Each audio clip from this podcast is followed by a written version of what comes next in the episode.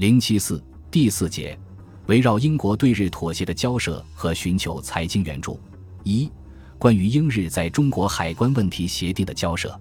抗战爆发之前，国民政府便颇为担心英日之间关于中国问题可能达成妥协，认为这种妥协无疑将以中国的权益为筹码。对于中方的疑虑，英国方面也在不少场合做出过澄清。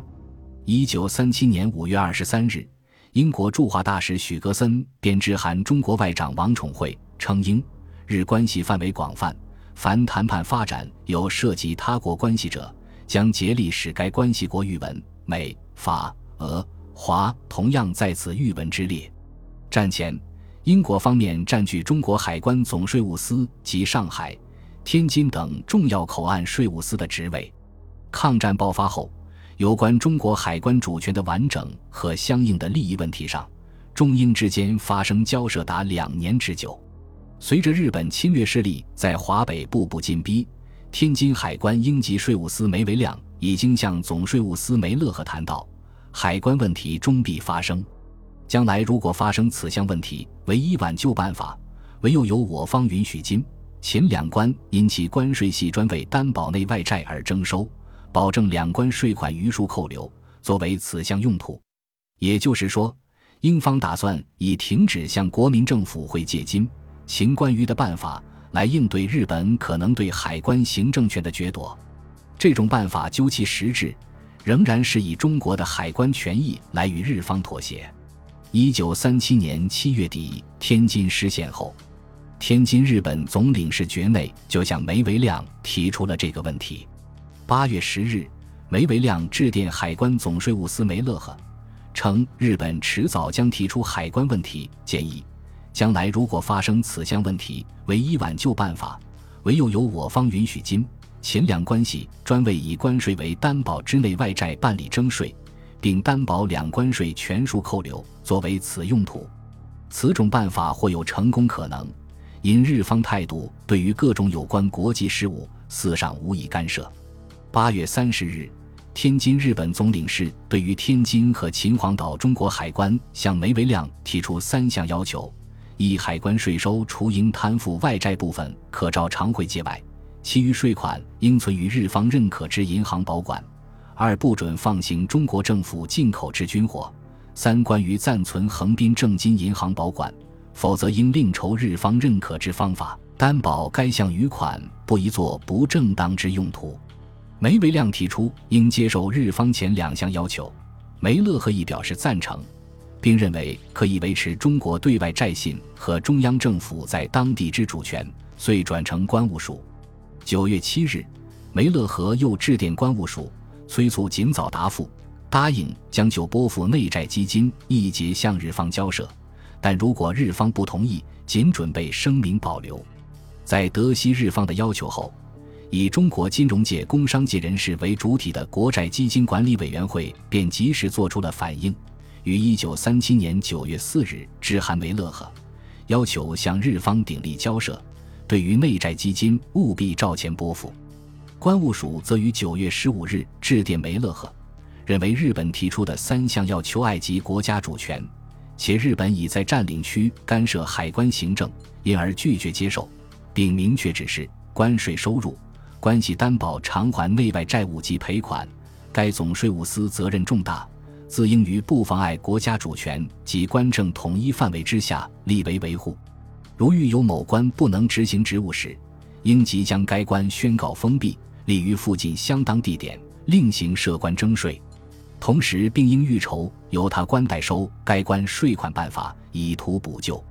对此，梅乐和一方面电告梅维亮对日交涉范围。所有税收应由非日籍之中立银行收解存储，扣借征收费用、扣借金、秦两关应摊付赔款及内外债基金，扣除以上各项外，余款暂存第一条所指之中立银行，以待战事结束。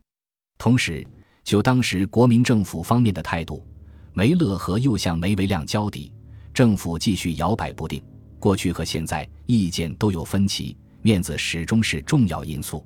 在他看来，国民政府对于外国反对劫夺海关的抗议，未免估价太高，因为这种抗议对于独断专行的日本军方是不起什么作用的。梅勒和曾试图说服中国银行董事长宋子文、财政部次长徐堪等人接受日本的条件，但遭到拒绝。最为关键的是，梅勒和以表达其个人意见的方式向梅维亮谈到：“我过去认为，现在仍然认为这些条件是合理的。”这实际上是默许梅维亮在对日交涉时可以接受日方的条件。与此同时，天津海关问题也成为中英两国正式交涉的重要内容。中国外长王宠惠与英国代办贺武商谈之后，中方仍不愿作出让步，确定了对日交涉海关问题的六项条件，令梅勒和转赤梅维亮遵行。海关全部收入向系存放于中央银行。现由政府自动令中央银行委托第三国银行暂行存放，其手续由中央银行与受托之第三国银行订定。委托存放之款为海关全部税款，包括金、钱两关在内。委托存放之时效以自卫抗战结束时为止。受委托之第三国银行对于委托之中央银行负保管其存放之海关全部税款之责，但今、秦两关税款。可允许其转存于其他银行，受委托银行在受托有效时期内，海关按月拨付各款，仍照现行办法办理。但今秦两关税款暂存其他银行者，得按期提拨外债摊额及经费部分。受委托银行限于保管海关税款，不得干预其他事项。上述六项办法是当时国民政府打算让步的底线。不过。据梅勒和九月十九日至梅维亮电，国民政府财政部长孔祥熙非正式特准该税务司的自由斟酌，将金、前两关税款存于当地有相当地位、殷实可靠之银行，以作最后之让步。但所有该两关所需经费及应摊付内外债赔各款，并就地应拨款项，如治河及简易经费等，应照常如期拨付。这意味着在今。秦关税存入正金银行一事上，中方实际上打算做出更大的让步。梅维亮即以梅勒和该电文为授权依据，迫不及待地于十月二十二日在天津正金银行设立账户，将金、秦两关征收的全部关税均存于该行。但梅维亮在对日让步方面走得更远，他在当日召回驻天津日本总领事，擅自承诺，至于指定摊付债务的款项。因目前战事而发生的问题未解决以前，我不拟提取，因此并不发生任何问题。这意味着存于日本正金银行的金、秦两关所征关税之中，不仅内债基金，而且外债基金也不会提拨。于是，中国对天津、秦皇岛海关的主权，只剩下英籍海关税务司这一形式了。日本在决得了华北海关税收款的保管权之后。又以华北伪政权派往天津海关监督温世珍的名义，提出了减免关税税率的无理要求。在这一问题上，无论梅维亮、梅勒和还是驻华英国使节，都压国民政府方面做出让步。对此，国民政府财政部于一九三八年一月七日电示梅勒和转至华北各关税务司，不得接受伪政府命令给予商定任何条件。海关现行章制及办事手续不得变更，现行税则不得擅行变动。以上各点系维持海关行政权之最低立场，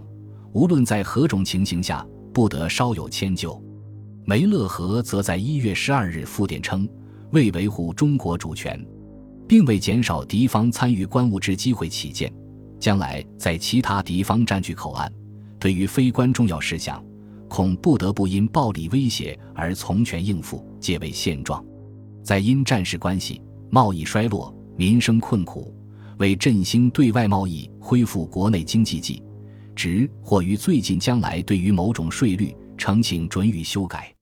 一月二十二日，华北委政府正式宣布降低多种货品的进口税率。次日，国民政府财政部再度电示梅勒赫，令赤金。秦各海关税务司对于该项非法税则拒绝施行，仍照现行税则征税，不得为误。梅勒和一方面要求梅维亮不得在未经国民政府批准之下实施修改税则，但又提议对1931年税则稍作修改后，在各海关实施，其实质是在更大的范围内减税。英国政府也电令驻华使馆代办贺武，劝告孔祥熙接受梅勒赫的上述建议。对于实施伪税则，国民政府方面不愿轻易做出让步。二月中旬。孔祥熙电令各官，不能容许海关人员继续实施伪税则。如果无法实施合法税则，全体官员也应当拒绝实施伪税则。税务司应该通告公众，凡按伪税则缴纳的关税，中国政府概不承认。但是贺武却以英国政府的名义反对孔祥熙对各关税务司的这一电令，称任何这一类的指示都将使税务司要么违抗命令。要么使海关分裂。二月二十五日，孔祥熙致函答复驻汉口的英国使团，按照条约和各项协定的规定，中国政府有义务在全国实施统一税则，以关税收入偿付债务，并保持海关机构的现状。日本当局和他的傀儡正在严重的阻扰中国政府履行这些义务。中国政府认为，应当把日本的种种暴行揭露出来。不应当让他在合法的外衣下活动，对日方暴行采取默许政策，就是为沦陷区海关落入日本手中铺平道路，并使日方的阴谋得逞。孔祥熙进而要求梅勒和命令各关税务司，伪税则实施范围不得扩大，已实施伪税则的各关应尽可能恢复合法税则，除偿付中国各项债务的税款外，其余税款应设法全部发放。这实际上是对英方做出让步，默许按伪税则征税了。本集播放完毕，感谢您的收听，喜欢请订阅加关注，主页有更多精彩内容。